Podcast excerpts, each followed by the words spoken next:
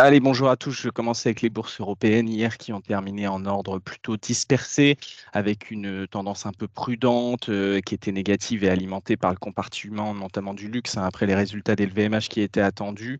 Donc à Paris, on a un CAC qui a fini en repli de 0,44% à 7131 points, qui était pénalisé notamment bien évidemment par LVMH avec une baisse de quasiment 6,5% qui finit lanterne rouge de l'indice. De l'autre côté, on avait le FTSE britannique qui a cédé 0,11, le DAX allemand qui a été soutenu par ses valeurs industrielles et surtout de défense a gagné 0,24 et au final, on a un stock 600 euh, qui a avancé de 0,15%. Donc hier, au niveau des chiffres, on a eu l'inflation allemande hein, qui est calculée par rapport aux normes européennes et qui a décéléré en septembre à 4,3% sur un an selon les données euh, définitives euh, publiées par l'Office fédéral de la statistique. Et on avait également une statistique aux États-Unis qui montre une augmentation plus forte que prévu hein, des prix à la production en septembre et qui n'a pas non plus incité à l'optimisme avant la publication aujourd'hui des CPI. Au niveau des valeurs, on peut noter Stellantis qui s'est bien comporté hier et qui a pris plus de 2,17% après qu'une co-entreprise réunissant Stellantis et le géant de la tech Samsung investira plus de 3,2 milliards dans la construction de sa deuxième giga-usine de batteries pour véhicules électriques aux États-Unis. Et c'est ce qu'ont annoncé les deux groupes hier. On a également euh, Rheinmetall hein, qui s'est bien comporté et qui a pris un peu plus de 2,71%. Et c'était sur les normes de principe pour Thales. On y reviendra. Et de l'autre côté, on a euh, Novo Nordisk hein, qui a continué également à plutôt bien progresser, quasiment 5% de hausse hier et qui a fait forcément les, malheurs de Fresenius Medical Care qui a chuté de plus de 17% et qui était lanterne rouge du stock 600 euh, du fait qu'ils interviennent sur les dialyses et que Novo Nordisk a trouvé une extension pour euh, son produit euh, pour justement euh, réduire les problèmes au niveau des reins. Euh, donc, ce qui a entraîné également à la chute sa maison mère, Fresenius SE, de 8%. Au niveau des États-Unis, on a la bourse de New York qui a fini on a la bourse de New York pardon, qui a fini plutôt en hausse hier à l'issue d'une séance qui était assez en dents de scie. On a eu le compte-rendu de la réunion de la Fed, on a eu également le chiffre euh, macro au niveau de la stat, comme je vous disais. Et euh, par rapport à ça, on a un Dow Jones qui a finalement progressé de 0,19%, un S&P qui a progressé de 0,43% et un Nasdaq Composite de son côté qui a avancé de 0,71%. Euh, donc on a des commentaires des différents banquiers centraux hein, qui euh, généralement étaient plutôt euh, ostensibles à avoir encore une baisse ou en tout cas un maintien des taux et qui là ont plutôt eu ce, ce discours-là. Donc ça a plutôt soutenu hier les, les indices et on a également les dernières publications des minutes de la dernière réunion de, la Fed, qui ont été digérés plutôt euh, facilement et qui ont euh, montré une approche plutôt prudente sur l'évolution des taux par rapport au risque qu'on a euh, d'atteindre potentiellement une récession. Donc, c'est des discours qui ont plutôt plu.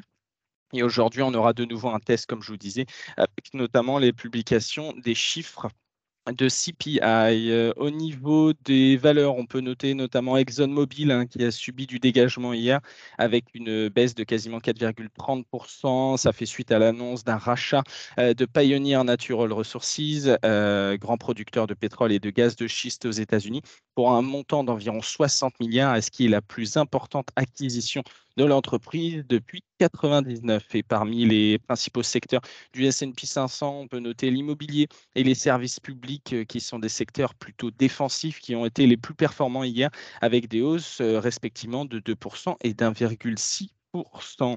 Au niveau de l'Asie ce matin, on était en, légère progression. Hein. On peut noter euh, au niveau de, du Japon une progression d'1,7%. Au niveau de la Corée du Sud, ça se tenait plutôt bien. Et à noter le rebond de, de Hong Kong dans la foulée du, Nasdaq qui prenait un peu plus de 2%.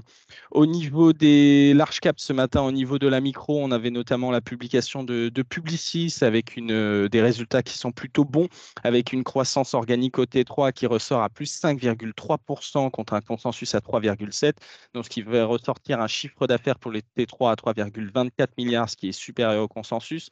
Le groupe annonce également euh, relever sa guidance et qui vise désormais une croissance organique du chiffre d'affaires comprise entre 5,5 et 6 donc ce qui est supérieur aux 5% estimés auparavant, et une marge opérationnelle qui ressort en ligne et des free cash flow qui sont légèrement supérieurs aux attentes et donc euh, globalement une publication qui est plutôt intéressante. On avait également Thales euh, qui a signé hier un, partenariat avec euh, les États-Unis pour des achats au niveau des, au niveau notamment des, suivis techniques. je laisse la parole à Nantes pour les mid small. Bonjour, je commence avec LDC qui annonce ce matin être rentré en négociation exclusive avec le groupe Agro-Mousquetaire pour acquérir la société Les Délices de Saint-Léonard, dont l'usine située à Tex dans le Morbihan est spécialisée dans l'activité pizza, crêpes, quiche et tartes fraîches et surgelées. Elle réalise un chiffre d'affaires d'un peu plus de 50 millions d'euros et emploie 265 collaborateurs. Equinox, chiffre d'affaires euh, pour le T3 à 27 millions d'euros, soit moins 15% publié, moins 13% organique. C'est largement en dessous des attentes. Le management explique ce fort ralentissement par un fléchissement de la demande côté opérateur et des difficultés à financer des CAPEX, ainsi qu'un effet déstockage de surstock de produits accumulés pendant la crise des composants. Et je termine avec euh, Claranova, résultat opérationnel courant à 33 millions d'euros, soit plus 27%, et un résultat net part du groupe à moins 11 millions d'euros. C'est stable. C'est une publication sans grande surprise. On notera la hausse structurelle des marchés AvantQuest ainsi que le break-even atteint pour MyDevice. Les résultats de Planet sont plus contrastés, mais ressortent globalement stables grâce à un bon S2. C'est tout pour moi ce matin. Merci Émeric. J'enchaîne avec euh, la devise ce matin avec un euro qui remonte légèrement. On est à 0,628. Au niveau de l'once d'or, on continue à reprendre du chemin. On est autour des, des 1870 dollars. On a le pétrole qui cède de son côté un peu de terrain après avoir repris de la hausse. On est à 85,5 sur le Brent et 83,06 sur le WTI. Et à noter que le rendement de la dette américaine continue à baisser au niveau du 10 ans autour des 4,57%. On a pas mal de changements de recommandations broker ce matin avec sur Airbus, on a City qui maintient sa recommandation d'achat avec un objectif de cours relevé de 100 159 à 168 euros. Euh, sur ASML, on a Morgan Stanley qui maintient sa recommandation de surpondérer avec un objectif de cours qui est cependant réduit de 770 à 700 euros.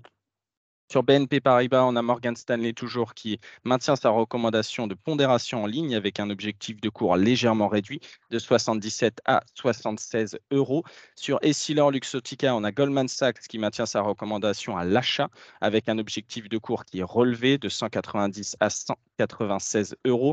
Sur euh, Hermès, on a Goldman Sachs également qui maintient sa recommandation de vente avec un objectif de cours qui est relevé de 1400 à 1480 et sur LVMH, à la suite des publications, on a Alpha Value qui maintient sa recommandation à accumuler, objectif de cours légèrement relevé, 849 à 852. Et on a également Stifel qui maintient sa recommandation d'achat et qui réduit son objectif de cours de 850 à 800 euros. Ça sera tout pour les changements de recommandation. Au niveau des statistiques attendues, comme je vous disais, on aura le chiffre de l'inflation en septembre aux États-Unis à 14h30.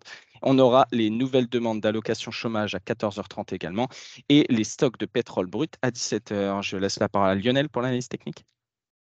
Oui, bonjour. Euh, très rapidement, poursuite de la détente sur les taux, donc poursuite de la hausse sur les actions. Le CAC en pro-ouverture va plus très loin des 7200 points, qui est une première résistance intermédiaire. 7060 support le gap aussi d'il y a deux jours.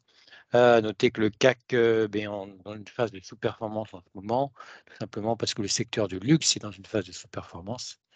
Rappelons que nous sommes à l'allègement sur LVMH et Dior. Bonne journée. Merci Lionel, bonne journée, bonne séance à tous.